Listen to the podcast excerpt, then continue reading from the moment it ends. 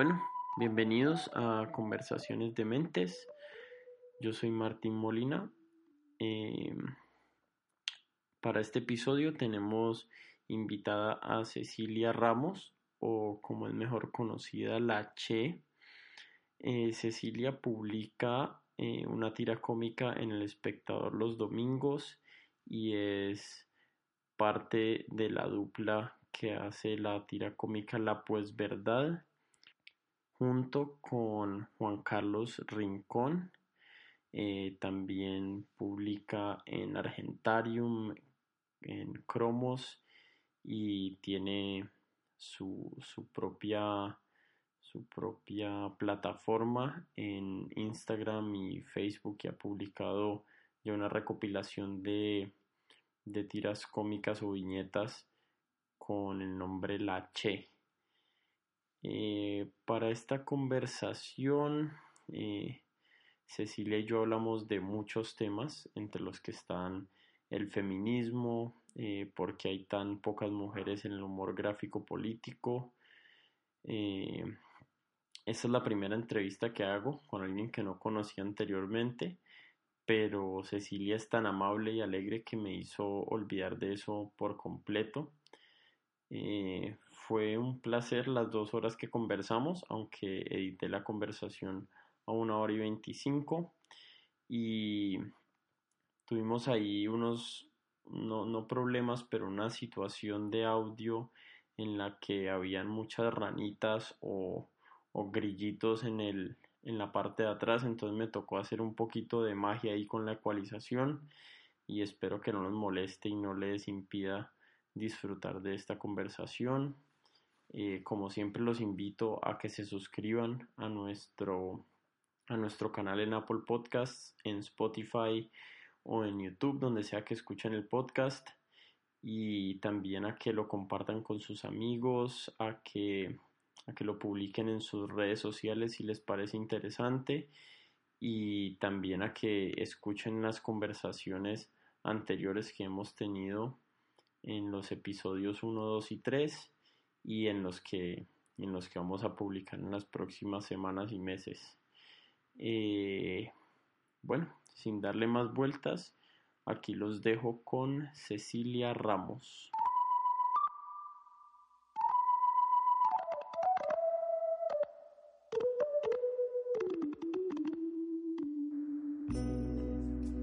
Bueno, eh, Cecilia, muchas gracias por venir aquí hoy y por regalarme una parte de tu tiempo para que hablemos de tu vida, de tu trabajo como, como humorista gráfica.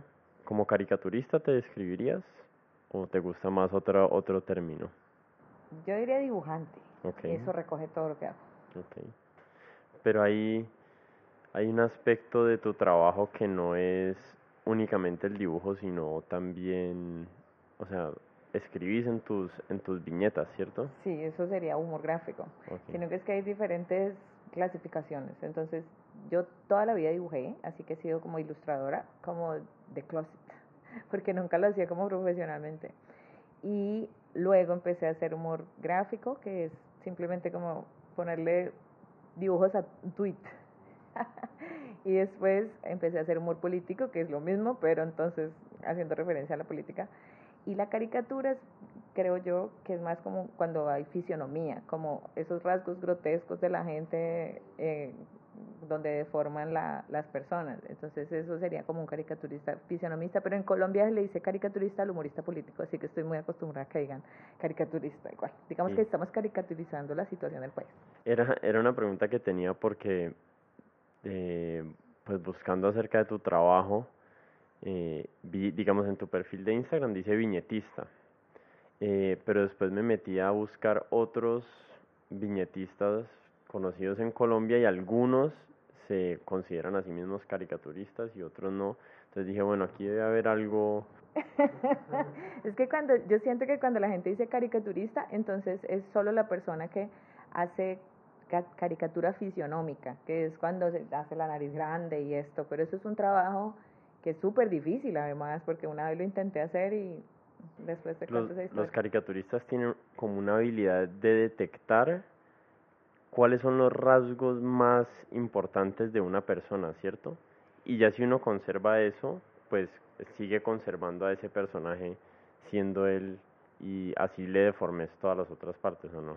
Yo, yo creo que para ser caricaturista fisionamente hay que tener realmente un talento muy especial, porque yo veo, por ejemplo, el, el, el Iván Duque de Beto, y él hace solo un perfil en blanco y negro y es increíble. Y tú lo ves, ah, ese es el presidente.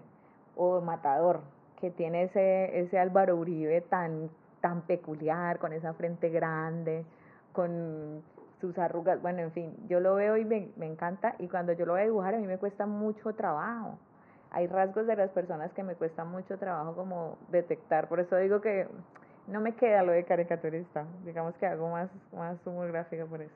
Y ahí, ahí mencionaste a, a Beto, que quería que me contaras la historia de, de Cali Comics en el 2015, y que creo que ahí fue donde lo conociste a él. Sí, es que mm, pues había llegado un momento de, de lo que estaba haciendo con la Che, que ya había conseguido como un respaldo de gente en internet. O sea, algo que era un hobby se había empezado a convertir en algo grande y la gente me lo estaba diciendo, entonces yo pensé, oye, yo disfruto tanto esto que yo debería empezar a hacer, como a vivir de esto, que me parece que es muy chévere honrar ese oficio o, el oficio que, que, te llegó casi como regalo.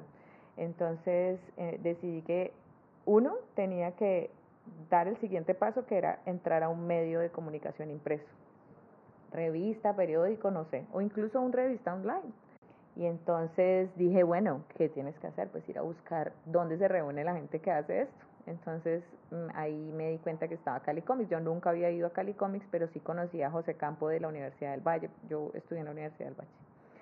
José es un tipo increíble, José Campo, un dibujante excepcional, una persona excepcional también y además un gestor cultural en, el, en el medio del el cómic, el, el humor gráfico y la caricatura muy importante. ¿Y él organiza Cali Comics? Y él organiza hace 26 años, si no estoy mal, Cali Comics. entonces yo dije, bueno, vamos, vamos a ir. Y casualmente en esa edición, que fue en el 2015 creo, iban a traer a dos caricaturistas, o bueno, humoristas políticos del espectador y el editor. Entonces yo dije, bueno, esta es mi oportunidad. Entonces imprimí cerca a mi casa unas copias en, en Bond de 75 y las metí en un sobre de Manila.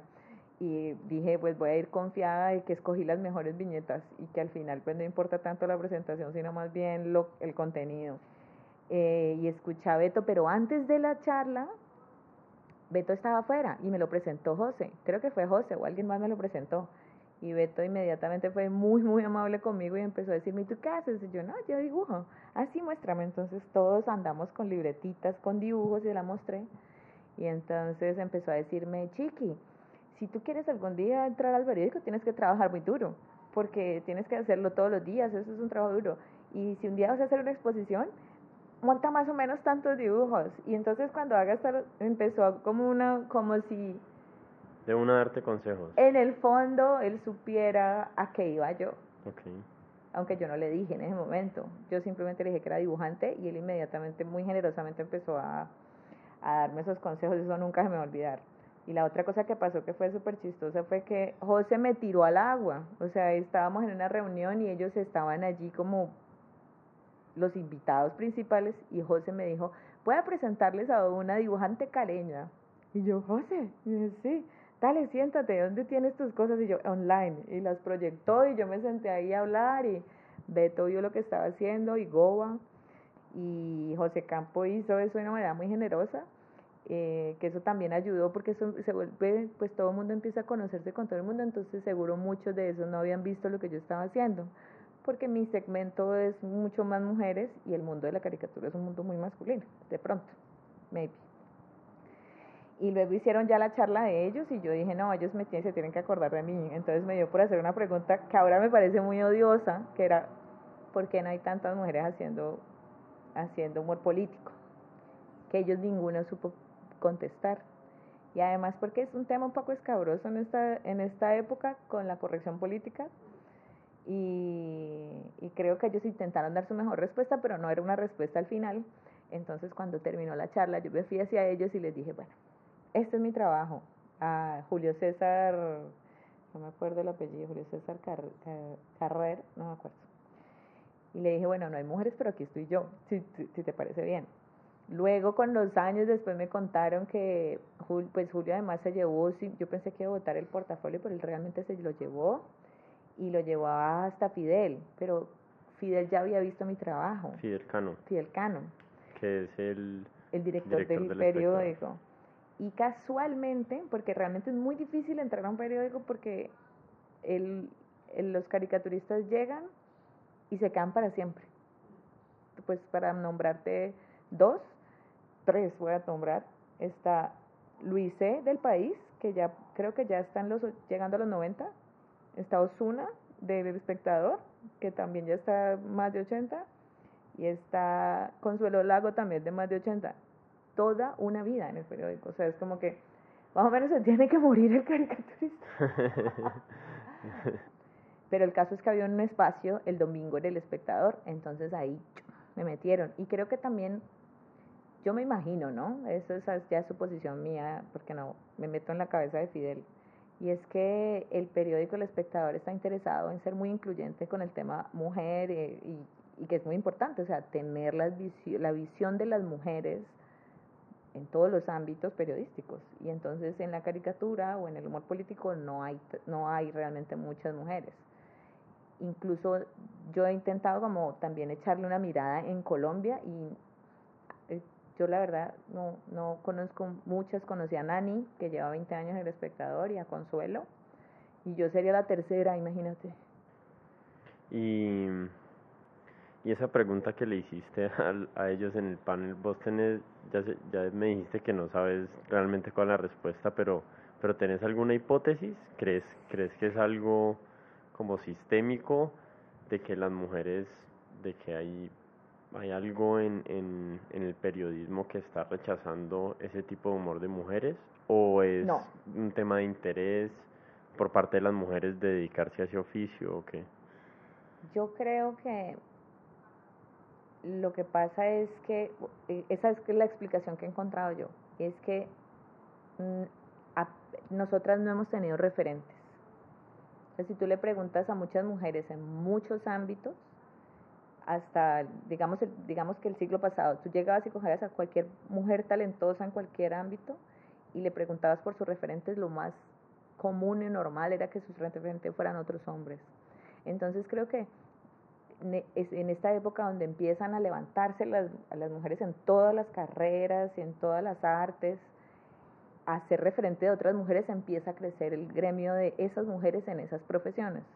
Creo yo que tiene que ver con eso. Porque, de hecho, cuando yo era niña, todos los dibujantes que vi eran hombres. Desde muy pequeña. O sea, todo lo que tú ves en periódicos eh, está hecho por hombres. ¿En el espectador sos la única? No, es que el espectador tiene el, el privilegio de tener las tres mujeres humoristas políticas de todo el país. ¿Qué son? Eh, Consuelo Lago, eh, Adriana Mosquera y yo. Pero ahora ya hay más mujeres haciendo, pero digamos que es humor gráfico, no humor político. Es que son dos cosas distintas. Pues no hay mujeres haciendo humor político. Claro, la pregunta tuya era por qué no hay más mujeres en humor político y no necesariamente en humor gráfico. Ahora si tú ves, cuando yo empecé, a la, a, ahora yo creo que se ha triplicado la cantidad de mujeres que están haciendo humor político en redes, perdón, humor gráfico en redes sociales, que son simplemente, hablando eh, de su condición de mujer en todos los países y obviamente el primer contenido que sale es un contenido más feminista, pues porque, bueno, tenemos que quejarnos de, de un montón de cosas, entonces creo que es como la primera cosa que... Y porque es, y también es una parte yo pensando en, en los medios y en las narrativas que existen dentro de los medios, eh, mi, mi opinión acerca del tema de la inclusión, no sé si necesariamente es porque no, esto es lo que está bien y todo el mundo debe tener una voz, sino más bien por el valor que se pierde de no tener las voces. Exactamente, creo eh, que va por ahí. Si tenemos si tenemos solo humoristas eh, masculinos o hombres, nos estamos perdiendo toda la perspectiva del mundo de la mujer que es distinta, en muchas formas muy distinta, en, otras, formas y, y, en otras exactamente igual. Entonces, eh, cuando yo escucho, hay veces escucho, digamos, no, pero es que es un tema del que se lo merezca. Sí, es un tema del que, del que se lo merezca, pero no es un tema únicamente, no es una carrera. O sea, tener una participación en el arte o en, o en los medios no es como 100 metros planos de, de los Olímpicos que claramente hay un ganador porque pasó por primero por la meta. Aquí hay, o sea, decenas o centenares de variables que deciden a quién le dan, digamos, una voz en un periódico o a quién le dan una voz en, un, en una radio. Y, y definitivamente yo sí creo que hay que hacer como un esfuerzo inicialmente consciente para incluir personas con perspectivas distintas y ya cuando esa inclusión exista, ya sí dejar como que, que se resuelva, eh, como que, bueno, tal vez uno trajo a un, a un autor de, de con, con, con, cierta perspectiva, puede ser hasta con inclinación política de un lado u otro, y si no funcionó, a la gente no le gustó y lo que sea, bueno, no, no tiene por qué quedarse allí solamente para, para que permanezca la heterogeneidad del, del medio, pero sí hay que primero incluir y después ver qué es lo que sobrevive, ¿no? Porque como decís, o sea, no, no, no sabemos lo que nos estamos perdiendo aún si no, si no hay, si no existen esas voces. Me estaba leyendo un, un blog o un ensayo, digamos, que escribiste en internet y, y en ese ensayo hablabas de tu, de tu mamá y de tu abuela. De pronto yo no lo escribí, sino que era más una entrevista que me ah, hicieron. ¿sí? sí, no, yo no escribí. En, el, en un blog de Isabela, ah, pero está escrito en, primera persona, entonces parece que vos lo hubieras escrito. No, ella lo que hizo fue, eh, tuvimos la, misma dinámica, una conversación. Ok, y ella después lo transcribió. transcribió el texto. Ok. Pero bueno, me imagino que son tus palabras las que están ahí hablando de tu mamá. Son mis palabras, pues con titubeos y con falta de elocuencia, sí. eso, eso es. Pero entonces yo, yo pensando acerca del tema de que el humor gráfico y humor político en Colombia es tan masculino. No, en el mundo, realmente. En el mundo, ok. Eh, hay, hay partes del, del blog que me, que me hacían pensar por qué vos eh, terminaste desenvolviéndote también en ese medio. Primero, que ahí mencionas que tu mamá era como una todera que cambiaba techos y cambiaba tuberías, o sea que ya creciste con una visión de que, de que las mujeres hacen lo que los hombres hacen. Sí. Eh, y segundo, que creciste como en una casa con muchos hombres, primos, eh, o no sé, creo que mencionaste algo de que tu mamá dijo que, que el salón de, de niños recién nacidos donde estabas habían puros hombres o algo así. No, son dos temas distintos. Okay. En, por un lado, yo nací en un matriarcado. Okay. o sea, mi abuela y mi abuelo maternos tenían un cable desconectado o le habían conectado un cable adicional y solo tenían hijas mujeres. Pero por otro lado, casual, casualidad o no, desde, desde bebé o mi infancia y luego en mi adolescencia y en, en mi vida en general, me he visto rodeada de hombres. Entonces he tenido como las dos visiones. Por eso a veces, no sé, me cuesta un poco el tema de algunos feminismos, porque tú sabes que el feminismo tiene muchas caras. Porque he tenido primos y me he crecido con ellos como he estado más con ellos que con las primas mujeres, digamos que somos muchos menos. Y, y en el colegio era un colegio masculino, entonces estaba rodeada de hombres y, y tengo una visión como rara, porque digamos que yo siento que tu personalidad se afianza en la adolescencia. Y entonces yo pasé la adolescencia fue con hombres, entonces yo siempre digo que yo soy como Mowgli, que yo crecí como entre lobos y aprendí a aullar. Entonces la manera en que yo me relaciono hacia el mundo en esa primera adolescencia era una visión, entre comillas, masculina. ¿Sí? No, yo a veces escuchaba otras mujeres hablando de sus experiencias en colegios solo femeninos donde se refuerzan mucho más de todos esos estereotipos de mujeres. Entonces, las mujeres no somos X o Y, no hacemos esto ni esto y no decimos malas palabras ni pueden eructar, ni, mejor dicho, somos casi seres inmaculados que no, no tienen orificios. Pero digo, ¿sí me entiendes? En cambio a los hombres no se les juzga por ese tipo de cosas. Entonces yo no crecí en un ambiente donde me estaban juzgando por ser persona, por expresarme como libremente digamos yo no tenía esa presión, aunque pues nunca dejas de ser mujer, así estés rodeada de hombres, digamos que es distinto, yo lo veía distinto y escuché casos de, de lo contrario, como de mujeres que estaban solo en grupos de, en colegios de mujeres, no sé, bueno, ahí ya llegarán mujeres a debatirme, a decirme que ah, eso es mentira, no sé, yo hablo únicamente de mi experiencia personal, así como yo lo vi y cómo lo sentí, entonces cuando yo crecí, entonces tenía en casa un grupo de mujeres muy con un carácter muy fuerte y al mismo tiempo por fuera en, en, con mis amigos y tal tenía un ambiente como más entre comillas masculino no sé. Si eso es una cosa ahí como destino del destino.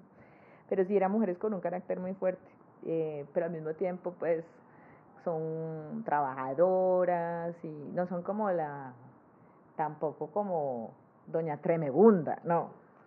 Digamos que me refiero a carácter fuerte es porque son como envalentonadas, que no les no le, le meten mi... Emprendedoras.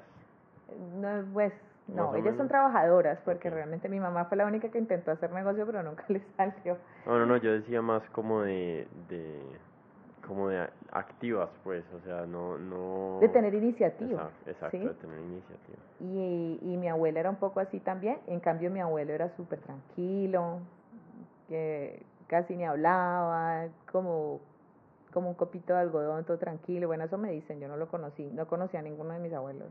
¿Y, y vos sentís que, que tu personalidad la moldeó de alguna forma esa relación con tu abuela y con tu mamá?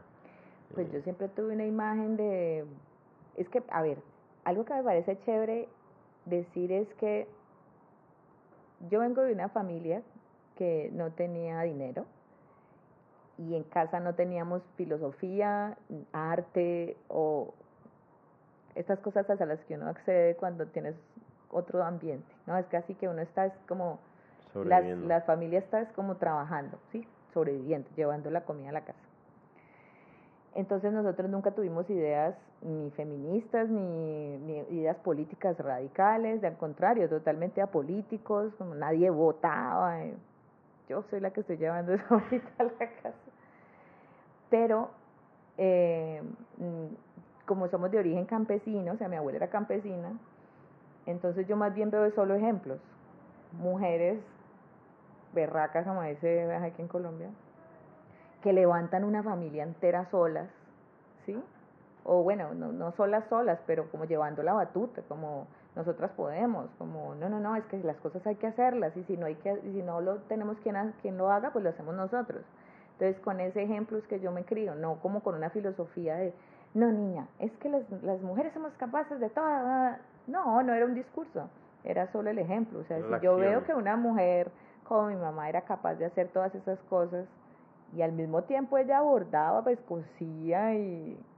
Sea, había una gama amplia de acciones que ella, de, de, de cosas que ella hacía que me parecía como...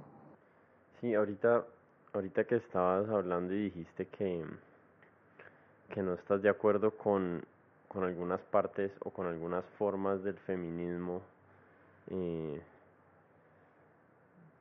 yo, pues yo siento que como hombre, ahorita en estos tiempos uno siempre tiene que dar como un, como un mensaje de precaución, no, pues yo voy a hablar de las mujeres, pero soy hombre, entonces en realidad no sé nada, pero, pero pues yo creo que las mujeres pueden hablar de los hombres y los hombres pueden hablar de las mujeres porque las mujeres viven con hombres, crecieron con un papá y tienen hijos, tienen hermanos y los hombres tenemos hijas, tenemos mamás, hermanas, entonces no nuestras experiencias no no se mapean perfectamente una encima de la otra, pero sí tenemos conocimientos los unos de los otros, ¿no? Y ahorita digamos para mí el la parte del feminismo con la que no con la que no estoy haciendo clic en este momento es, es especialmente esa, con la que ha tomado unas posturas de, no, para hablar de un tema tenés que pertenecer a tal comunidad. O sea, si, si vas a hablar de la comunidad LGBTIQ eh, y no sos de allí, entonces no sabes realmente. Y, y pienso que estos movimientos han, han perdido como, como la noción de que, de que el ser humano es capaz de tener empatía y de ponerse en los zapatos del otro y de tratar de entender la situación del otro, aún no haya sido la situación propia, ¿no? En tus, en tus cómics hay, en tus, en tus viñetas hay viñetas de hombres, de hombres pensando cosas. Entonces, no, no hay, nadie te puede decir, no, vos dedícate a hacer tus caricaturas de mujer porque vos no sabes realmente cómo piensa un hombre. Y yo siento que es como lo mismo hacia el otro lado, o sea, de los hombres acerca de las mujeres. Yo, yo creo que, que me, parece muy simple y tú mismo lo dijiste, o sea, yo creo que las, todas las personas, digo, y digo persona, me gusta más la palabra persona que hombre, mujer, porque además hay un montón de variables ahora, o no, han existido siempre, sino que digo que hay, eh, obvio estamos como en una heteronorma, pero todas las, variables, todas las variables o configuraciones de, de, los humanos, de las personas, son, mejor dicho, casi infinitas. Entonces, eh, yo creo que podemos opinar, pero pues obviamente sobre el cuerpo de cada persona decide cada persona. Entonces, en eso estamos de acuerdo, pero la opinión creo que debe ser de todos, ¿sí? Ahora, las normas las hace, ¿quién, las, quién hace las normas? Mm. Entonces ahí viene otro debate que es más un debate político. Claro. Sí, pero bueno, yo siento respecto al tema del feminismo, es que estamos en una época muy afortunada de ver todos estos cambios. Pensar que en una sola generación, que bueno, el feminismo no es de ahora, pero ahora se vive una gran, como una gran, gran revolución y que soy afortunada de estar viva para ver todos estos cambios para mi hija, por ejemplo, y verlos en ella ya de una cosa, de una manera muy natural, que yo crecí en un ambiente donde un ambiente, por ejemplo, homofóbico, y es donde la homofobia estaba eh, aceptada y estaba bien burlarse del, de la persona gay del salón, y estaba bien. Pero ahora ya sabes, no, es que todos necesitamos respeto, todos. Y ahora mi hija y sus amigos, que tienen 16 años, ya, o sea, ellos ya lo ven de una manera muy distinta, gracias a toda esta revolución. Y creo que a veces hay que incendiar la casa para que las cosas tengan que cambiar. Y creo que más allá de que haya, o sea, yo entiendo que este sea un sistema dirigido por hombres y creado por hombres, creo que más bien ha sido como un monstruo que, que se ha creado que está incluso superando a las mismas personas que lo dirigían. Y más allá de decir, es que esto es un problema eh, eh, donde es el hombre el problema, yo creo que más bien es un sistema ¿sí? No las personas. Y aunque obvio, sí, hay un montón de tipos que son terribles, machistas, y, hace, y se meten a hacer leyes terribles y o, a, entorpecer unos procesos que están de cambio. Creo que siempre los buenos somos más, o sea, eh, cuando llega una persona que no es de Colombia, entonces me dice, ah, qué miedo, no sé qué, y le digo, sí, tristemente por una población muy pequeña del país, hay en, en, contraparte hay montones de gente muy buena. Entonces yo digo, siempre la mayoría de, de si no, mejor dicho, la, la, grandísima mayoría de hombres siempre han sido buenos hombres al menos. Entonces creo que creo que es más bien un sistema. Yo, yo diría que hay un, un sistema de ideas que es el que hay que derrumbar. Entonces hay que quemar esa casa, pero hay que separar esas ideas de las personas y también creo que hay que entender que una persona piensa de una manera, pero esa persona puede cambiar. Entonces, una persona que puede haber sido, tener ideas muy radicales o muy machistas, si recibe tal vez un, poco más educación o, o, lo pueden sensibilizar más de la problemática del otro lado, puede cambiar. Entonces, yo creo que... Un poquito de cariño también, porque hay veces esas personas han... Hay, hay veces es, es muy cierto eso que decimos de juzgar un libro por la portada y es que digamos yo yo me he metido mucho en un rollo en mi en mi propia mente pues pero acerca de de que cuando yo interactúo con una persona, no solo estoy interactuando con él, sino que estoy interactuando con todas sus experiencias. Entonces, cuando viene alguien, viene alguien homofóbico a participar de la conversación, es muy fácil como solo señalar y decir, ah, vos estás mal porque sos homofóbico, pero es que la verdad no sabemos de dónde viene. No sabemos de dónde viene su homofobia, no sabemos su, su papá, seguro su papá se la metió a golpes la homofobia, o, o creció en un contexto donde no existía nada más y como decís, decís, dijiste ahorita, esas impresiones de la adolescencia y de la niñez después son muy duras de sacudirlas. Y así podamos, y así esa persona sea buena persona en otros ámbitos, puede ser caritativo, compasivo, eh, buen papá, bueno, un montón de otras cosas, esa idea se le percoló en la mente de que ser gay es malo y, y, vas, y es muy duro sacársela de allí. Y yo, igual que vos, estoy en pos de, de hay que cambiar a la gente, hay que cambiar las malas ideas a las personas con mejores ideas. Pero también hay veces es muy fácil juzgar como solamente, ah, porque vos tenés este prejuicio, entonces sos malo. Y yo creo que si nos juzgaran a nosotros en el futuro dentro de 100 años, como actuamos ahorita, seguro nos verían malos, igual que nosotros vemos a la gente hace 200 años teniendo, seguro había gente buena, de buen corazón, que, que hacía cosas que hoy en día vemos malas, porque esa, que son totalmente reprochables hoy en día, pero en ese en esa época eran eran como eran parte de la sociedad, parte de cómo funcionaba el mundo. Y es y estos personajes poniendo el ejemplo del homofóbico eh, que crecieron en contextos donde eso fue lo que se les enseñó. O sea, lo que hay que cambiar son los sistemas que le están metiendo esas ideas a las personas en las cabezas. No, a, no estigmatizarlo a él porque, porque básicamente su software mental tiene un virus allí que, se lo metieron, no sé si alguna religión o su papá o su familia o su mamá, quién sabe quién le habrá metido esa idea dañina o, o negativa en, en, el cerebro. Entonces yo estoy tratando como de, de, ver a las personas con un poquito más de compasión y, y decir, bueno, este personaje está diciendo esto que está mal, que para mí claramente está mal, pero si yo si yo a él lo vuelvo como esa caricatura de sí mismo en que él solamente es esa opinión que yo veo mala, entonces entonces realmente no estoy interactuando con el ser humano integral, digamos que es él, tal vez buen papá, buen compañero de fútbol, no tengo ni idea. No, y la otra cosa que, que, que creo es que que uno está lleno de defectos y que pues siempre es más fácil como echar el dedo hacia afuera, pero pues uno es un cúmulo de, de, de pequeñas cosas que esconde debajo de la alfombra también. Bueno, yo quería volver un poquito a tu vida, porque tenés una hija que creo que debe tener 16 o 17 años. 16, ya en agosto cumple 17.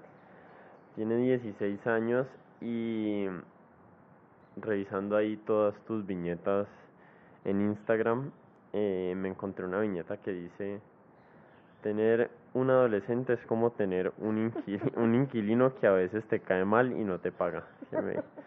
Me, dolió, me dolió la barriga de lo que me reí leyéndola.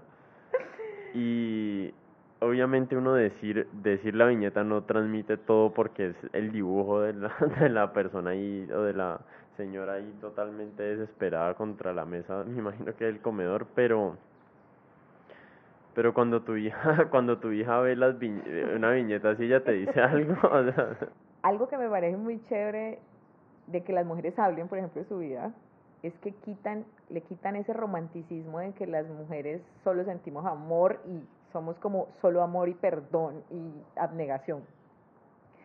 Pues resulta que en general digamos, no mentira, lo estoy diciendo mal. Todas las relaciones humanas son conflictivas. Unas son mucho más armoniosas y otras no tanto. Pero en general todas las relaciones tienen un, algún tipo de conflicto con tus papás, con tus hermanas, con el vecino, con el señor de la tienda y obviamente con tus hijos. Siempre vas a tener es como momentos difíciles y ella está en ese momento pasando por una, una revolución que es la adolescencia. Entonces yo soy por primera vez mamá de una adolescente y ella por primera vez es adolescente. Entonces, obviamente, pues hay malestares.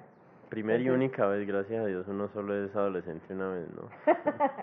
pues resulta que por esos días, y eso me encanta del humor, creo que, bueno, voy a decir argentino porque lo dijo en Argentina, estaba viendo todos los debates precisamente sobre el aborto, y entonces había una mujer que en este momento lastimosamente no me acuerdo cómo se llama, pero creo que era abogada, entonces eh, habían ponencias en pro y en contra del aborto, y yo estaba escuchando todo eso, me encanta siempre escuchar los dos lados, no solo el mío porque pues es más fácil escuchar tus ideas. Pero en ese caso esta era una en, defensa del aborto y ella decía, aquí están diciendo que una mujer que aborta necesita ir al psicólogo porque queda traumada de por vida. Yo les digo algo, las que necesitamos psicólogo son las que tenemos los hijos. porque es tan difícil. A, ver, no, no, no, no, no quiero ser injusta, es que es difícil, es porque para mi hija también es difícil, ¿sí? Dentro de ella. Yo siento que hay como una revolución, entonces es como si mi, mi, mi hija me la, me la trastocaron, me la cambiaron, a, a ratos es ella, entonces vuelve, y luego la posee un espíritu raro y es otra. Y yo, pero ¿quién eres? Como, en general eh, soy, siento que soy muy afortunada por el carácter que ella tiene, pero ella está en, su, en, sus, en sus dilemas, entonces algo que caracteriza a todos los adolescentes es la falta de, empatía con, el, con los otros. No empatía, no es la palabra, pero no puedes ponerte en los zapatos del otro. Entonces ese tipo de conflictos generan ese tipo de reflexiones. Que uno dice, a veces me caes mal, querida. Es como, solo tienes que hacer una cosa, te lo pido por favor, y, y se le olvida. Y otras veces es súper linda, entonces llega al colegio cansada y dice, mami, ¿qué hacemos? ¿Qué te ayudo? ¿Sí? y está bien que uno le caigan mal los hijos de vez en cuando, ¿no? sí, yo siempre digo, yo soy una afortunada que mi hija me caiga muy bien. no, ella me cae bien, nos reímos mucho, pasamos mucho tiempo juntos. ¿Y qué piensa? Pues ella me escribió por interno como, que había amigos que me siguen, amigos de ella que me siguen, entonces le escribieron como, uy, Antonia, te tiraron. Pero ella también es consciente de que, sí. pues que ella... Y entiende, y entiende el humor, ¿no? O sea, sabe que es con humor que lo estás diciendo y no es... y que yo le digo todo el tiempo, es que nosotros podemos tener una, una diferencia ahora, pero yo te amo, es como te amo y te voy a amar con la persona que tú eres. Entonces, en ese, en ese momento eres esta persona. Entonces todos esos disfrutes de pronto no aparecen en, el, en, el, en, el, en la Che porque pues eso es mucho más gracioso que, que decir, pasé viendo eh, series con mi hija ronchada en la cama y la pasamos muy rico. Pues eso no, no es tan gracioso al final. Ya has mencionado la Che dos veces y tal vez muchas personas que están escuchando aquí no saben qué es la Che, entonces ¿por qué no, qué no nos contás o les contás un poquito qué que es la Che, pero además tenés un montón de otros proyectos que no son específicamente ese, ¿no? O ese, o ese personaje. Pues la Che es como eh, mi nombre, el nombre con el que firmo mi trabajo, ¿sí? Y el, la Che viene de la Chechi, que viene de Cecilia. Digamos que es como el diminutivo y el diminutivo. Entonces, el más y, cortico y mi familia toda es nariñense. Entonces en Nariño tú, a ti te dicen el Martín, o la Antonia, o la Che. Entonces dije, perfecto, me encanta como amarrar esa, esa cosa de allá. Además que no es solamente de Nariño, sino también en Ecuador, en otras partes de Latinoamérica, en otros lugares eh, dicen la y el nombre de la persona. Entonces pensé que era maravilloso, que era como una buena marca. Y pues la gente asocia esa firma con el personaje, que realmente no es un personaje de ficción ni nada, no me estoy inventando nada, soy yo y las cosas que me pasan. Entonces yo me dibujo y me pongo ahí en situaciones X o Y y cuando alguien más dice otra cosa, pues dibujo a esa persona, por eso a veces aparecen nombres. Okay. Muchas veces aparece mi esposo. He visto a tu esposo ahí, sí. Que también tiene un buen sentido del humor. No he visto a tu hija dibujada. ¿Sí la has Sí, por ahí hay varias veces porque además ella también me hace reír. Tengo que buscar más. O sea, eh, el contenido, digamos, de tus libros de la Che es autobiográfico. Y después tenés otros trabajos como el que hablábamos ahorita, que es El Espectador. Y básicamente político que es la pues verdad, ¿no? Que tenés, que es con otro caricaturista o cómo funciona, él escribe y vos dibujás o así es. Sí, eh, yo creo que he sido muy afortunada de que Juan Carlos Rincón decidiera escogerme para que yo dibuje lo que él piensa. Entonces él escribe y yo dibujo. Juan Carlos Rincón es, el, es uno de los creadores de La Puya. Ah, ok. Y él escribe y además es, pues él, él también es un, yo creo que es igual que María Paulina, hay un poco de, de teatralidad en la presentación de las, de, las, de las noticias. Juan es una persona muy inteligente a la que admiro y me encanta trabajar con gente como él, como con tanto talento, como que es como que a veces se desborda y no alcanzo a, atrapar todas las ideas que tenemos porque siempre tenemos proyectos y cosas que queremos hacer. Y con él tenemos ese proyecto de la pues verdad y teníamos otro que está como en stand-by, pero que, me, que, me, que lo quiero mucho porque fue el primer proyecto que hice con Juan que se llama Tedio y Ficción. El Tedio y Ficción, Tedio y Ficción era como cómic de una viñeta. Y La Pues Verdad es un proyecto que es como entre cómic e infografía. Entonces trato de hacer un trabajo de dibujo más cercano al cómic. Otras veces mm, tiro el cómic y hago más como cosas de humor. Entonces Juan es el que escribe todos los textos con, que investiga rigurosamente en el espectador, porque es un producto dentro del espectador y él me pasa el texto y yo le meto a veces un toque de humor. Entonces, digamos que está dividido como en dos partes cada viñeta. La parte de acá, el texto, como está pasando esto en el mundo. Entonces acá hay un muñequito gracioso que dice algo que complementa lo que está diciendo de arriba, pero como relaja un poco, le da un poco de humor pues a la cosa. Pero no siempre, ¿no? A veces sí, a veces no y ese, Y ese pensamiento como de humor o comédico tuyo, ¿lo has tenido toda la vida? Porque es que no, bueno, hay viñetas que no son necesariamente humor, ¿cierto? ¿O todas son humor? No, no, Pero bueno, pero digamos, las caricaturas que a mí me encantaron cuando yo era pequeñito eran caricaturas de humor. Eh, y nos gustaban unas parecidas, ¿no? A mí me, por ahí leí también que te gustaba Mafalda. Eh, que creo que le gustaba a todo el mundo, imposible, imposible imaginarme a alguien que no le guste Mafalda. Pues si no le gusta porque no la conocía, o no conocía a Kim. Y el otro que por ahí leí que te gustaba era Calvin y Hobbes. Mm, me encantaba. ¿Tenés alguna, alguna caricatura o alguna viñeta especial de alguno de esos dos que te acordes así que te quedaron? Hay uno que es, bueno, es un clásico de Mafalda, o sea, es re clásico, que dice, en el mundo, me quiero bajar. Ah, que yo hoy le hice un guiño hace mucho tiempo eh, que era la Che diciendo, paren el mundo, que hay unos cuantos que quiero bajar. O sea, ¿por qué la gente, la gente que está haciendo las cosas bien tiene que bajar? O sea, los que están haciendo las cosas mal son los que se tienen que bajar. Eso me ha encantado. Del, de Mafalda me acuerdo de una viñeta del papá que dice, mamá, mira cómo nos mandan a nuestro papá, como mira cómo lo mandan a trabajar y cómo queda, pobrecito. Y, y otra de Manolito que, que es humor negro de aquí no era brutal, que sea como Dice Manolito, tengo una idea para la sobrepoblación. Una escopeta. ¿Tenés, algún personaje favorito en Mafalda? ¿O era en Mafalda? No, Mafalda. Mafalda. Pues todos tienen como caracteres distintos. Que está, pues, la mm, eh, Susanita, que era como la niña que quería casarse y tener hijitos. El otro que era el hijo, el, el, el capitalista, que era Manolito eh, Felipe, que es como un soñador. Yo siempre sentí que estaba enamorado de Mafalda, pero yo creo que es más bien una cosa romántica. ¿Ah? Un soñador perezosísimo que todo lo procrastinaba. No, no sé, yo tenía que era como el mejor amigo de Mafalda, no sé. Yo tengo, yo tengo una viñeta favorita de mi personaje favorito en, en Mafalda era o es Felipe me encanta. Todo lo de Felipe me encanta y tengo una favorita que dice que entra Mafalda, el primer cuadro, creo que son tres cuadros, el primer cuadro entra Mafalda y está Felipe pegando un aviso encima de su cama que dice no dejes para mañana lo que puedes hacer hoy.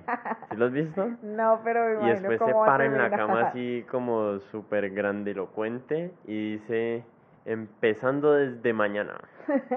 y es buenísimo y yo leí eso cuando tenía, no sé, ocho años o siete años y te juro que no, que, o sea, no pasan tres meses sin que yo piense en esa viñeta al menos una vez.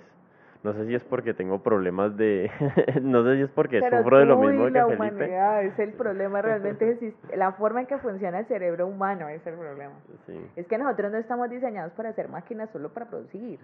Es es el conflicto. O sea, entonces la gente siente que está en como defraudándose a sí mismo y defraudándose a todo lo que lo rodea porque no es hiperproductivo, pero es que realmente nosotros no estamos aquí para ser hiperproductivos ni para producir dinero y cosas, nosotros estamos aquí para disfrutar nuestra existencia, así como el animalito del monte, solamente que pues nos hemos inventado toda esta parafernaria donde vivimos, con casas cuadradas, y ropa.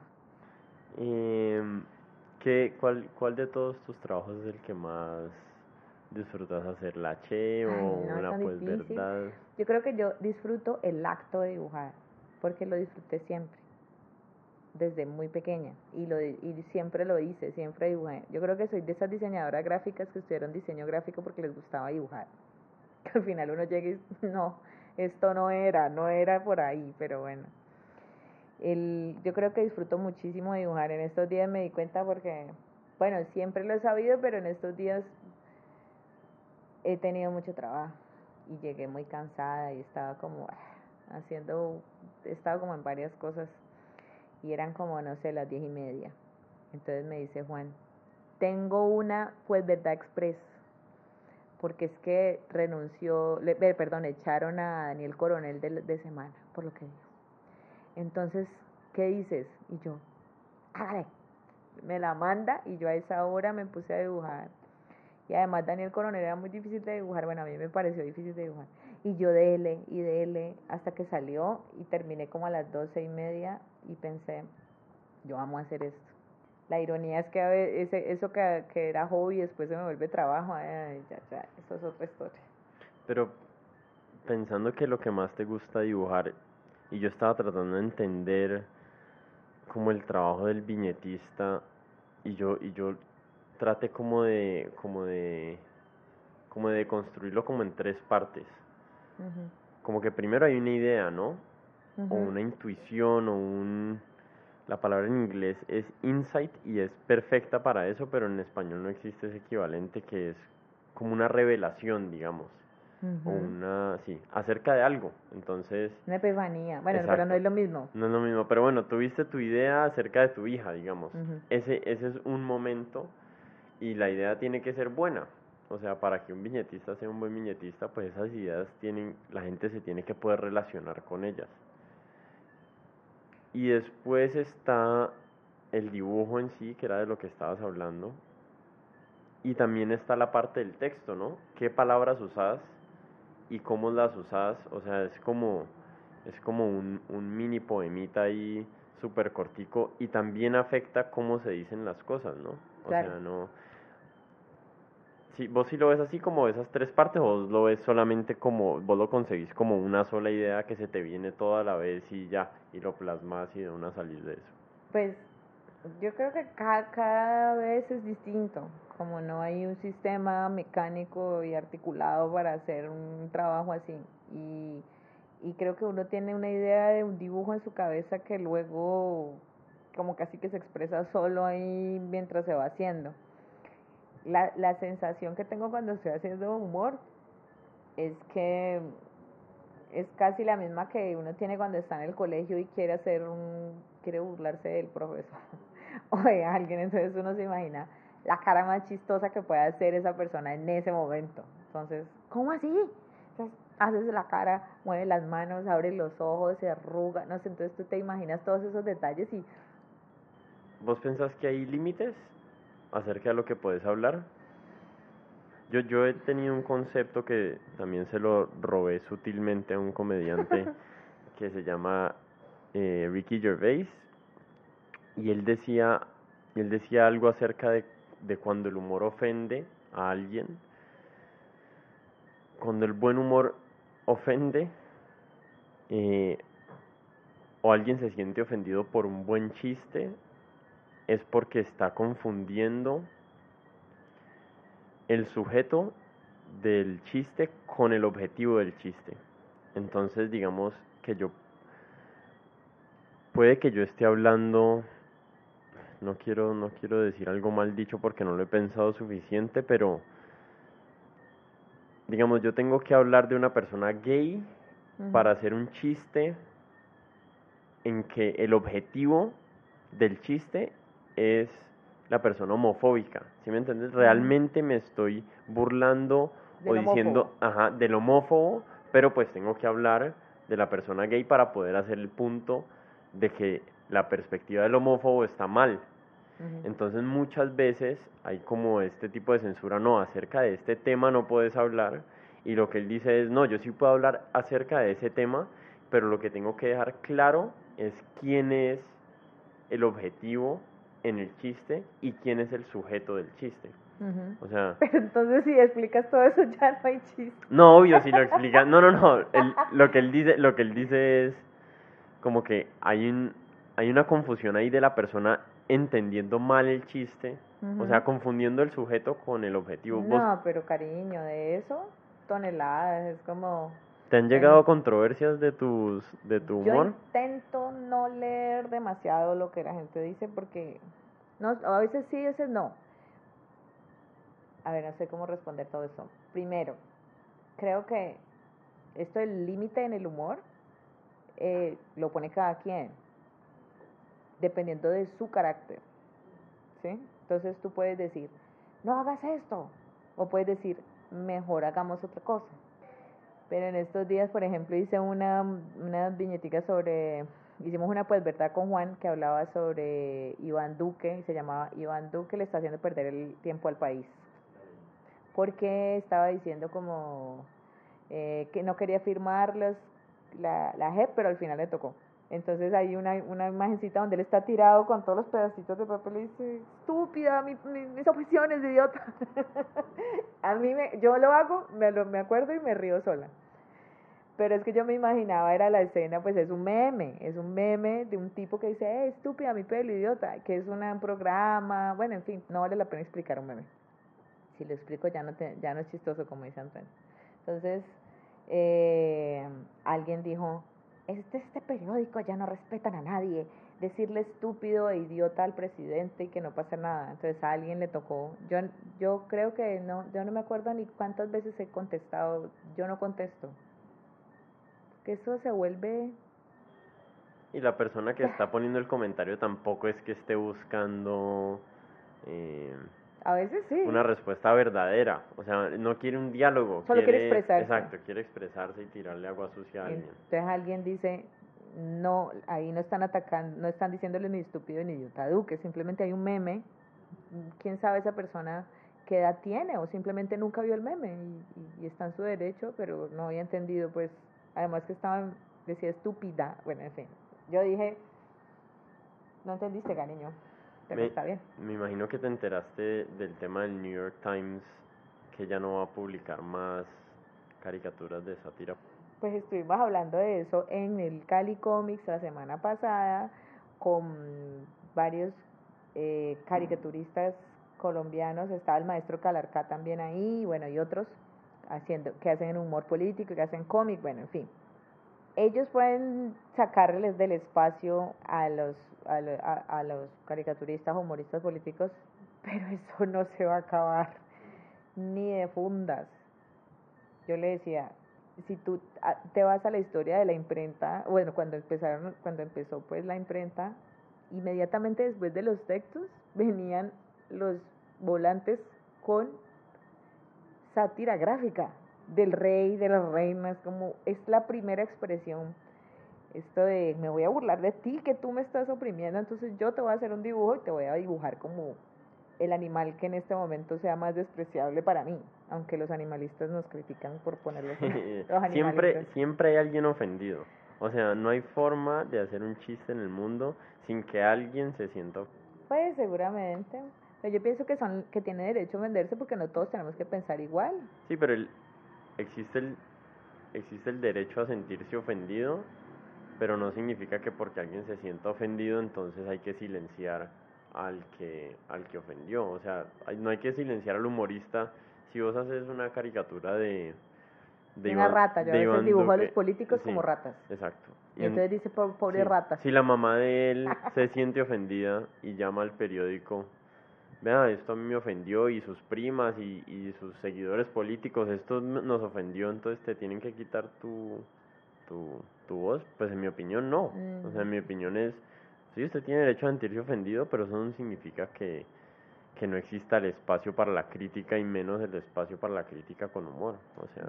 Bueno, esa, la, mi, mi, primera observación era esa, que, la, que el humor es una necesidad humana, que es una expresión humana, es como en todas las culturas y desde pequeños, es como, creo que al cerebro le encanta, mira, el humor funciona de una manera muy sencilla, tú estás esperando algo y justo al final, ¡pah! te lo cambien y eso te causa gracia porque, ay, no, no esperaba, qué sorpresa.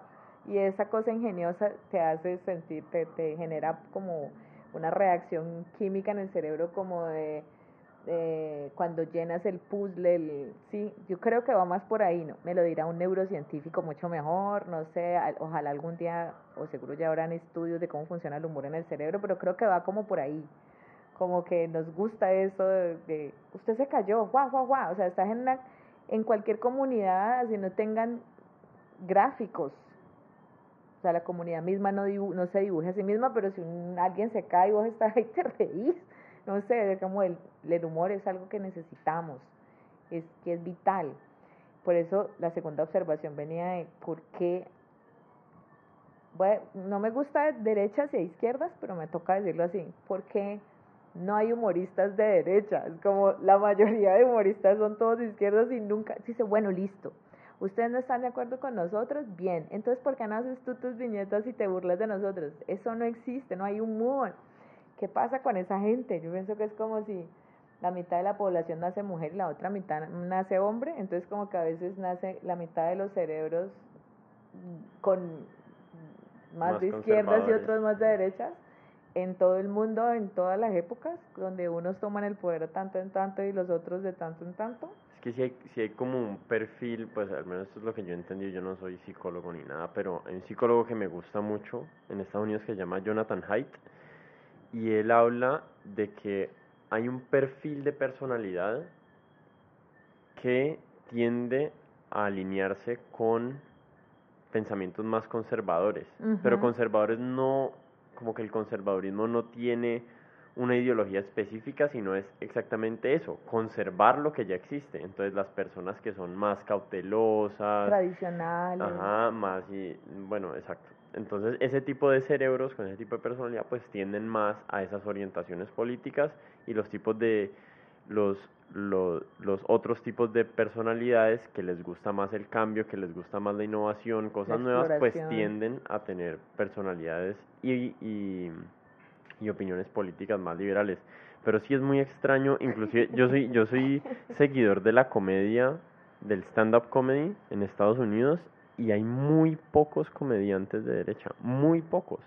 Hay algunos de centro, hay, hay comediantes como que uno no sabe realmente cuál es su orientación política, pero aquí en Colombia yo he visto, digamos, caricaturistas que hacen viñetas de Petro, burlándose de Petro. Entonces, o sea, ahí, que es pues yo de creo izquierda, que... es de derecha, o sea, uno se puede reír de los, de los suyos también. Es que yo personalmente me considero más como libre pensante porque no me gusta como las filiaciones o las militancias, mm. pero eso es como encancillarse demasiado y todos los movimientos tienen defectos, entonces creo que si, si yo siento que uno tiene que, que hacer crítica de todo lo que pasa alrededor o cuestionárselo al menos, como no tragar tan entero, ¿por qué no cuestionarse también los, las, los movimientos a los que uno es más afín? Porque no son perfectos. Entonces, creo que yo me, yo me pondría más como ahí, no es tibio tampoco.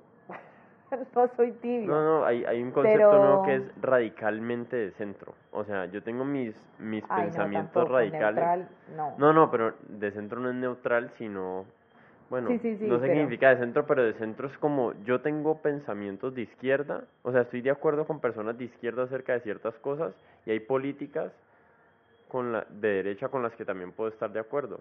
Bueno, digamos, en, en la política eh, puede que yo sea, tenga un pensamiento económico más de libre mercado, pero soy pro ecologista, pro aborto, pro eh, matrimonio gay, pro igualdad entre los hombres y las mujeres, en contra del, del racismo, o sea, no necesariamente por yo creer una cosa tengo que encasillarme a creer todos los, todos los, todas las otras ideas que van con esa clasificación y con esa orientación política. Si viene alguien y me da una explicación mejor acerca de un tema específico y resulta, digamos, por decir que en el Senado están divididos los uribistas para un lado y los de izquierda para otro lado, a mí me gusta pensar que yo tengo la autonomía de pensamiento de decir, en este tema estoy de acuerdo acá, porque lo pensé y estoy de acuerdo con este, así no estoy de acuerdo, digamos, estoy de acuerdo con la bancada de Duque, Uribe o lo que sea en este tema, así no esté de acuerdo con todo lo otro que están haciendo y me parezca que está mal esto, esto, esto, esto y esto, pero este en, este, en, este, en este tema específico creo que acá no tienen tanto la razón, pero es muy duro porque uno va estando como en unos círculos sociales también donde no es donde no es tan bueno uno que haya tanta heterogeneidad, exacto. es como, ah, si estás de acuerdo con Uribe en eso, entonces seguro sos uribista, sos fascista, sos de todo. Y es complejo, ¿no? Porque uno tampoco tiene tiempo para estar aprendiendo de cada cosa nueva, cada tema, hidroituango, no sé qué, la guajira, los llanos, o sea, uno no se puede volver un conocedor de todos los temas políticos y tener una opinión informada acerca de todo. Es mucho más fácil decir, no, yo estoy, a mí me gusta Fajardo y entonces Fajardo lo que diga él es lo que es lo que está bien y es, es mucho más sencillo, exacto. Y lo que digo Uribe es lo que está mal. Sí. Pero bueno. Pero bueno, yo creo que no, que no, que, que el periódico cierra las puertas del, del el periódico New York Times cierra las puertas del humor político, pero nunca dejará de existir y más ahora que todo el mundo tiene esta pseudoanarquía de internet donde puede decir lo que quiere y creo que también es una manifestación de la decadencia de los medios impresos, tristemente, porque se van a acabar con el internet más bien creo que yo, yo creo que vamos a ir a, es a gente que informa, que ni siquiera tiene que tener una formación profesional en periodismo, sino que tiene una afinidad hacia la información y de hecho creo que se está transformando entre el periodista que solo informa, porque es que siempre han habido debates ahí, como, no es que el periodista solo puede informar, ¿sí? ¿sí? Como objetividad. Objetividad. Periodística. Yo creo que los humanos que tenemos mucho problema con la sí, Eso está mandado a recoger. yo prefiero que me digan de frente qué es lo que piensan y ya. Pero, pero el problema es que el, los medios tienen un poder muy grande, por eso el tema de tratar de tener un lenguaje más neutro, porque tú puedes con, con tu lenguaje crear tendencias muy sutilmente hacia ciertas ideas. Pero eso igual pasa, ¿no? O sea, lo que yo decía con que prefiero que me lo digan de frente es, yo quiero saber realmente qué piensa la persona que está escribiendo lo que yo leo. Es, es como esos narradores de fútbol que, que dicen, no, yo no yo no digo de qué equipo soy porque no, a mí qué me importa, diga de qué equipo es de una vez. Yo creo que hay, hay, como diferentes grupos, entonces yo, por ejemplo, estoy en una, algo que se llama caricatura de opinión. Entonces, obvio que tengo una tendencia y una opinión, Entonces hay una sección entera del periódico que es de opinión. Entonces los periodistas dicen su opinión sobre X tema, X tema o X situación. Pero creo que fuera ya de los periódicos, ese control del periódico o, esa, o ese consenso de la...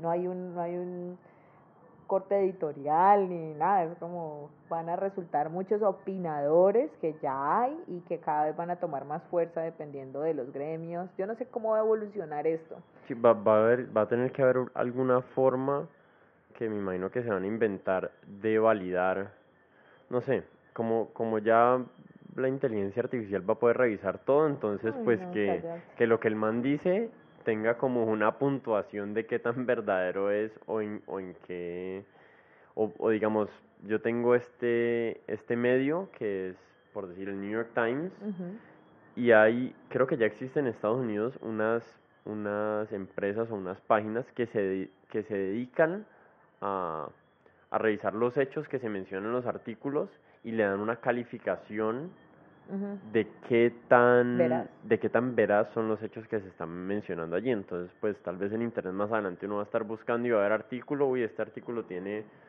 un 85%, es muy bueno. Y uy, no, este tiene 20%, entonces... Pero es que bueno, el mundo de Internet es una cosa tan incierta porque hay robots eh, votando en encuestas virtuales, opinando con, con, inteligencia artificial, bots eh, que replican. No, es, es muy. Yo tengo curiosidad de ver cómo va a ser el mundo dentro de 20 ¿Cierto?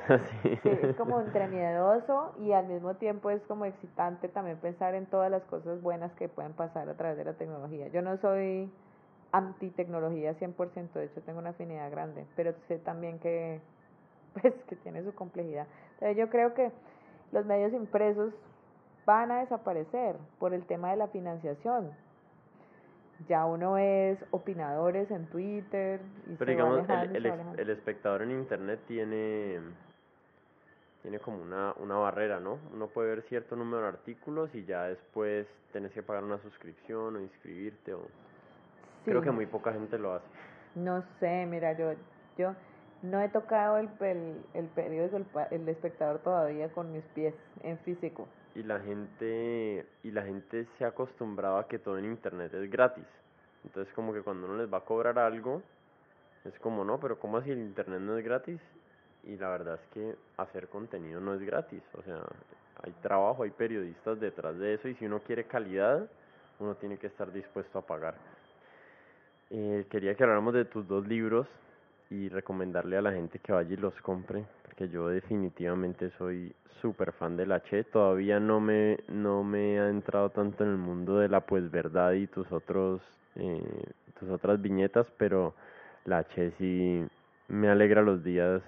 Eh, has, has hecho dos recopilaciones de tus viñetas, ¿cierto? Se llaman, me encanta el nombre, Un día a la vez, ¿cierto? Es que cuando yo empecé mi página en Facebook, yo le puse, al principio se llamaba la Che, Taller de Ocio Creativo, porque yo tenía la idea de que iba a recoger allí muchas cosas que hago que son muy distintas. Bueno, no son muy distintas, todas tienen que ver con el arte, pero digamos como mis fotografías, algo de escultura, algo de pintura, dibujo, y ahí apareció el humor como casi una casualidad. Yo nunca me imaginé que iba a ser humor y fue creciendo tanto que lo otro simplemente desapareció. Entonces le cambié el nombre de Taller de Ocio Creativo a Solo la Che, porque era con mi firma. Y dentro de esas, eh, al principio como tenía carpeticas que era como de, ah, esto es dibujo, esto es acrílico, esto no sé qué, había una carpetica que era la de la de la Che, que era como yo cómo le pongo a esto, entonces le puse la Che un día a la vez, que era como intenté dibujar como yo creo que por lo menos un año, casi todos los días, intenté, no todo era todos los días, pero era, era como un ejercicio chévere, como bello, y qué pasó, no dibujemos, ah, y porque en ese momento no se había vuelto tampoco como, no había tenido como tantas cosas que hacer, entonces tenía más tiempo, entonces podía dibujarla, y por eso se llama así el libro, porque así se llamaba la carpeta en Facebook, donde recogía pues un día a la vez lo que pasa, es como, pues así es, creo yo, como la vida. Sí, también me, también me dio esa sensación cuando estaba tratando como de, como de, de encontrar el tema general del H, eh, sentí que ese es el tema, que la vida es como un día a la vez, hay veces es horrible, hay veces me siento como un rey, como una reina, hay veces me peleé con mi hija, hay veces el café me quemó la lengua y no sé, me, me, me parece que el título le calza perfecto a, a la idea que hay detrás de, de las viñetas y del H. Es que tenía muchas ganas de verlo en papel, porque creo que aunque habían, habían hecho augurios de que, el papel, de que los libros en papel iban a desaparecer, creo que a los humanos nos gusta todavía como el tacto y la experiencia completa del libro. Y yo me imaginaba que, es, que eso era algo que yo podía hacer que tuviera como, como que perdurara. Porque el Internet es muy fugaz. Y entonces tú haces algo y se, se, cinco segundos después hay mil cosas en tu feed y se va aplastando una información encima de otra que incluso las cosas más horribles y las cosas más lindas son cada vez de una duración más corta en internet. Y también porque, ves, como soy diseñadora y tal, es una cosa ahí como de fetiche el diseño editorial. Entonces quería hacerlo así, como con tanto amor, como un hijito que tú lo vas, bueno, no, no es un hijo realmente, pero es como con, con cariño, ¿no? Como cómo lo quieres ver, como tan cuantas hojas y el papel y toda esa cosa romántica que tenía muchas ganas de hacerlo y finalmente lo pude hacer. Ojalá y espero el año que viene saco el número 3. No sé si va a haber un 4 o un 5 porque a ratos pienso que ya como que me canso del H y pienso quiero hacer otras cosas, quiero hacer cómic, quiero ser, inventarme otra vaina, además porque creo que ha sido suficiente de hablar de mí como en autobiografía. Todo lo que uno hace en la vida es autobiográfico de una u otra manera, es su manera de ver la vida, pero digamos que puedes complejizar más esa autobiografía con personajes diversos, con como completar todo, hacer un mapa, ¿no? Crear un mundo que quiero como hacerlo. Entonces creo que la HS es como la, la, la manera más, más rápida, creo que la primera cosa que uno hace es hablar de uno mismo, como los primeros dibujos que uno hace es como uno, uno en dibujo, abuelita y el palito, ah, este soy yo, y luego quién está alrededor, ah, bueno, mi papá y mi pequeño mundo. Entonces creo que este la H era como esa primera exploración. Creo que muchas, muchas personas en, en internet que hacen humor se reflejan a sí mismos primero y luego empiezan a como abrir su, abrirse y a hacer otras cosas. Entonces creo que es como lo natural que va a pasar con la H. En algún momento eventualmente me va a cansar de, de exponer mi vida personal. Yo, yo escuché una, una entrevista de Kino hace, hace muchos años que él decía que ya para el final de Mafalda estaba mamado que odiaba hacer eh, el cómic. Y no sé, eh, la primera vez que escuché eso sentí que me, que me pegó como una puñalada en el corazón, pero ¿cómo? Si o sea, si era. Y él, pero él decía, pues sí, o sea, es que para mí no era solo, no era como para ustedes, que es solo leerlo y disfrutarlo, para mí era la presión de tener que entregarlo, la presión de sentir que no tenía ideas y de que no sabía de qué hablar, o sea, él tenía todo este bagaje alrededor de esa, de, de Mafalda, además porque, contrario a la Che, Mafalda sí se publicaba, creo que todos los días salía, entonces el man tenía una presión horrible de sacar eh, una viñeta al día. Yo no sé cómo hacen los que dibujan todos los días como Batador o Blado, bueno, en fin, los que dibujan todos los días, son unos berracos porque es muy duro sacar ideas todos los días.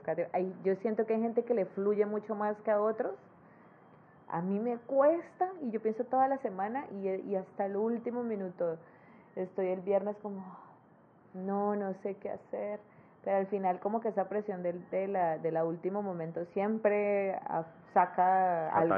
Sí, saca y obvio quiero que sea lo mejor pero es muy duro hacerlo todos los días y sí es una presión y es agotador.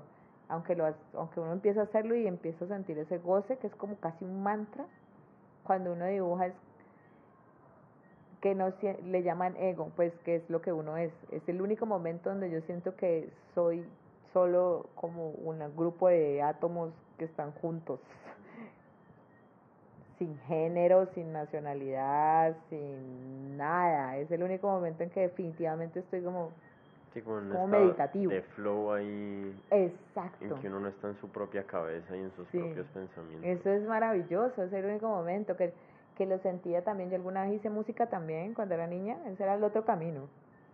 Yo estudié música como de los 9 hasta los 15. Y cuando ya tuve que decidir, yo dije, no, no soy creativa en la música, yo no puedo. O sea, la música es creatividad pura, es full. Yo no quiero ser intérprete, yo quiero ser creativa. En cambio, en el dibujo eso me fluía mucho más, por eso decidí irme a la, al tema del dibujo. Pero la sensación era igual.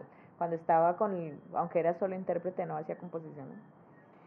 Yo tocaba el piano y esa sensación como de, no sé, es como si uno entrara en un estado, es un estado muy chévere, me gusta. Eso, eso pasa cuando ya lo estás haciendo, pero los momentos son tortuosos y no tienes idea. Ah". Pero creo que a la, a la gente le gusta la, o a la gente, creo que a los humanos nos gusta esa rigurosidad, esa regularidad, porque así estamos relacionados con el mundo, en ciclos, como la época de lluvias, la época seca, la, la, época en que menstrua, la época que no menstrua, la época, la época que hay comida a tal fecha y la época que no, y son ciclos interminables, como que... Claro, estamos, y dormido. Entonces esa, esa regularidad de las entregas diarias de información o semanales a ti te gusta, entonces estás esperando que llegue otra vez, ah, ¿qué, qué dijo Kino esta vez en esta tira? Y al otro lado está Kino, quiero morir, quiero más. Yo entiendo. ¿Dónde puede comprar la gente tu libro? Tus dos libros. Esto los estoy vendiendo en mi página web en www.lache.co. Hago envíos nacionales e internacionales. Pero también aquí en Cali lo pueden conseguir en la tienda de mm, La Tertulia, en, la, en el patio de La Tertulia. Lo pueden conseguir en la librería La Cafebrería eh, y también en la librería de San Antonio que se llama Expresión Viva en la librería de Lua Books, que es una editorial que está en San Fernando, y en una tienda pequeñita que hay en, en San Fernando también que se llama Pulpo Inc. Casa Taller, con, Yo siempre al final de la entrevista hago unas preguntitas finales que me gusta saber de, de las diferentes personas que traigo aquí. Eh, esta mucha gente no le gusta responderla, pero a mí me gusta hacerla, entonces eh, cuando te digo la palabra exitoso y la puedes definir como te dé la gana, o sea, no tiene que ser económico o de reconocimiento, pero solo esa palabra exitoso, ¿en qué persona pensás? Yo creo que no hay nadie que sea como, o sea, eh, creo que el éxito es una utopía. Ya. No hay nadie exitoso. No, hay gente que está corriendo hacia allá, hacia la utopía, por diferentes razones y motivos. Y creo que muchas personas están, ah, llenan su vida de dinero, pero realmente están solo buscando el abrazo del papá que no tuvieron, o la mamá que no tuvieron, o no sé, el abuelo que perdió, el hermano, no sé, como ¿Sí me entiendes? A veces siento eso. ¿Y si, y si el éxito Y lo mismo puede ser con el dinero o puede ser con el reconocimiento social. ¿Y si el éxito fuera la, felicidad? Si el éxito fuera vivir una vida tranquila, ¿tenés a alguien, algún personaje por ahí que digas, uy, este man la logró, esta vieja la logró y, y me gustaría llegar allí?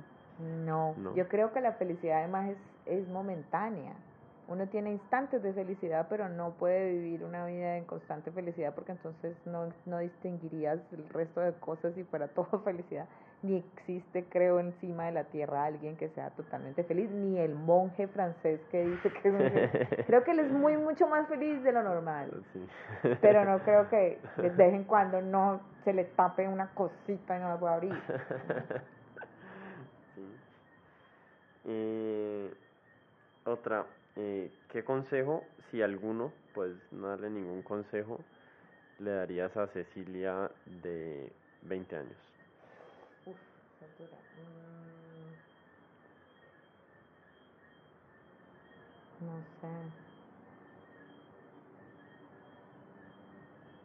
No sé, ah, ya sé, que debería dibujar más, o sea, que en vez de, yo siento que debí hacer esto antes, a veces pienso eso y a veces pienso, pues no lo hubiera hecho ahora si no hubiera vivido todo lo que viví. Mm.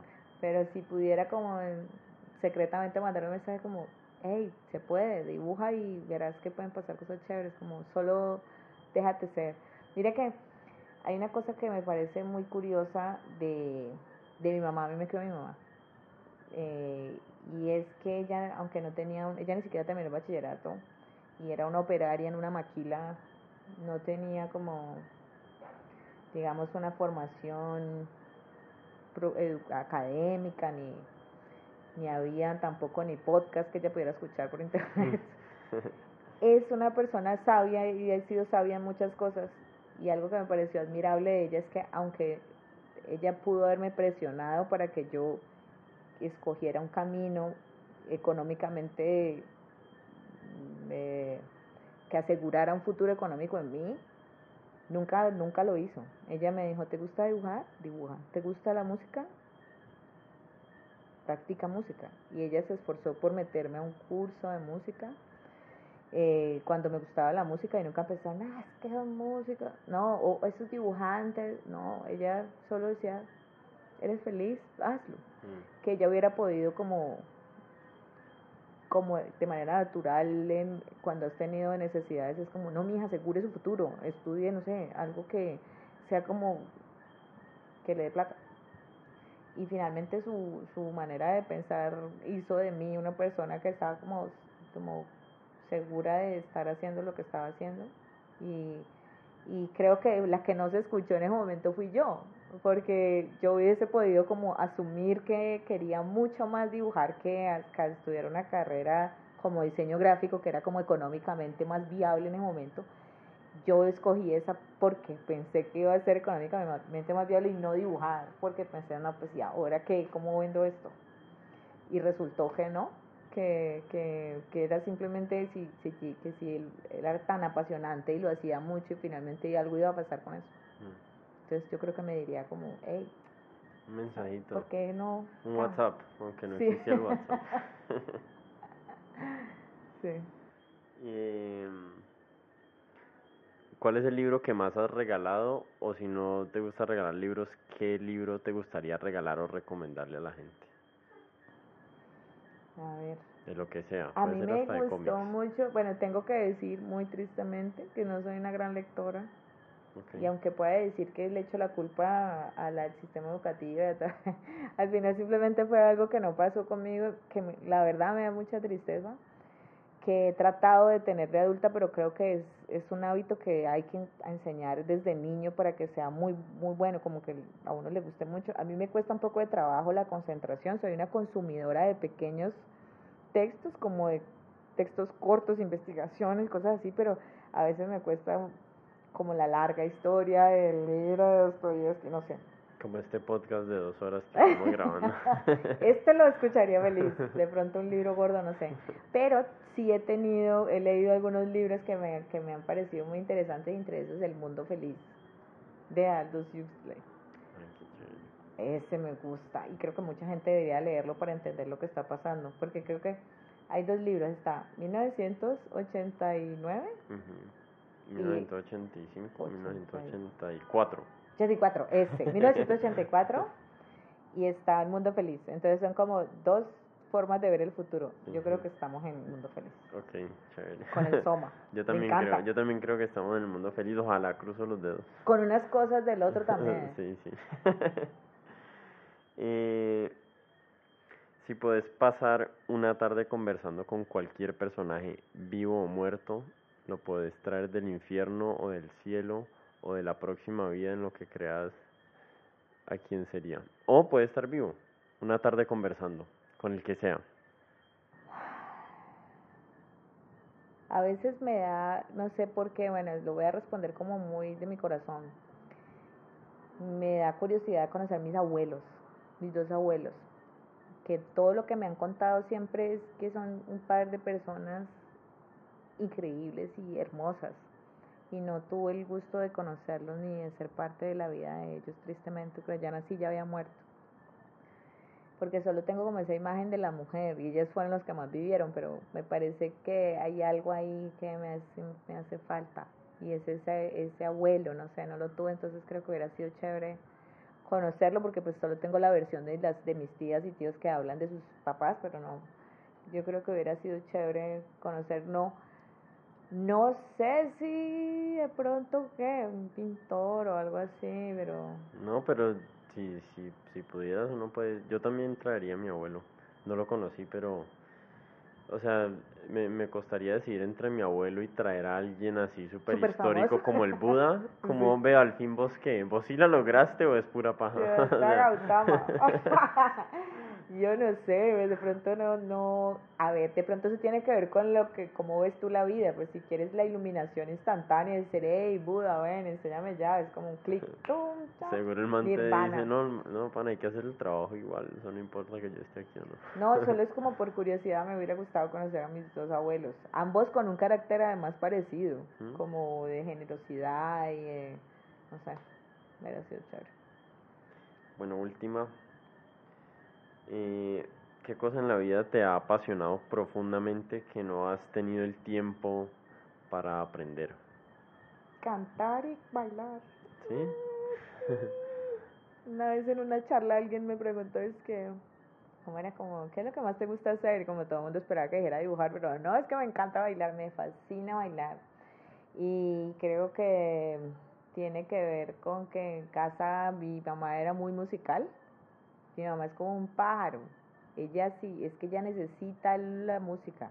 Silba todo el tiempo, canta y cantaba muy lindo y cantaba seguramente cuando yo estaba cuando estaba en embarazo mío y entonces tengo una musicalidad muy muy muy desarrollada y bueno, digo muy desarrollada, no, mentira, no sé, siento que afino. Entonces, y cuando estuve en música sentía que pues que, que tenía algo ahí, precisamente yo creo que, que es culpa de, de esa mamá musical, como con esa, ella cantaba mucho y, y hablaba mucho, entonces la música está como algo muy presente en mí, es como yo voy desde mi mamá y ella tiene un radio por acá, silba por allá, se acuerda de una canción y entonces toda mi vida, toda mi infancia y adolescencia fue así y sigue siendo así conmigo y creo que es muy importante, es parte muy importante de mi vida y siento que la, la, lo que te da moverte cuando bailas al, ritmo de la música es liberador, totalmente liberador, es como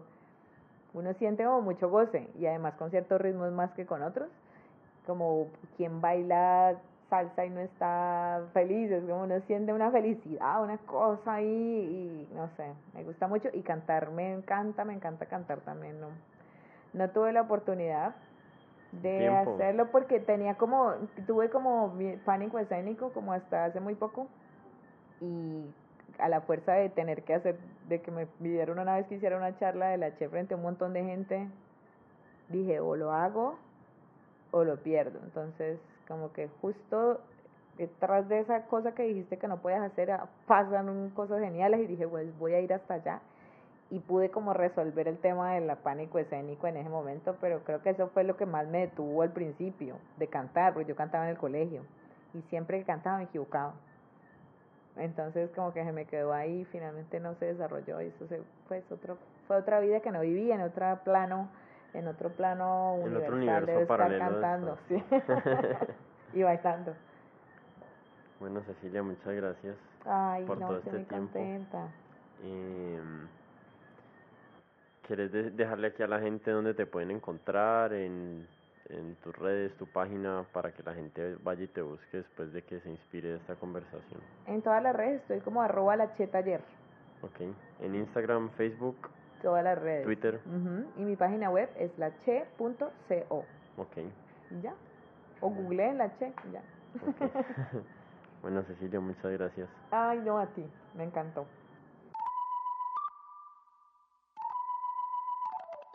Bueno, eso fue todo. Espero que lo hayan disfrutado. Eh, les recuerdo suscribirse a nuestros canales en Apple Podcast, Spotify o YouTube, donde sea que estén escuchando esto. Y los invito a escuchar las conversaciones anteriores y posteriores a este podcast. Un gusto haber compartido con ustedes. Adiós.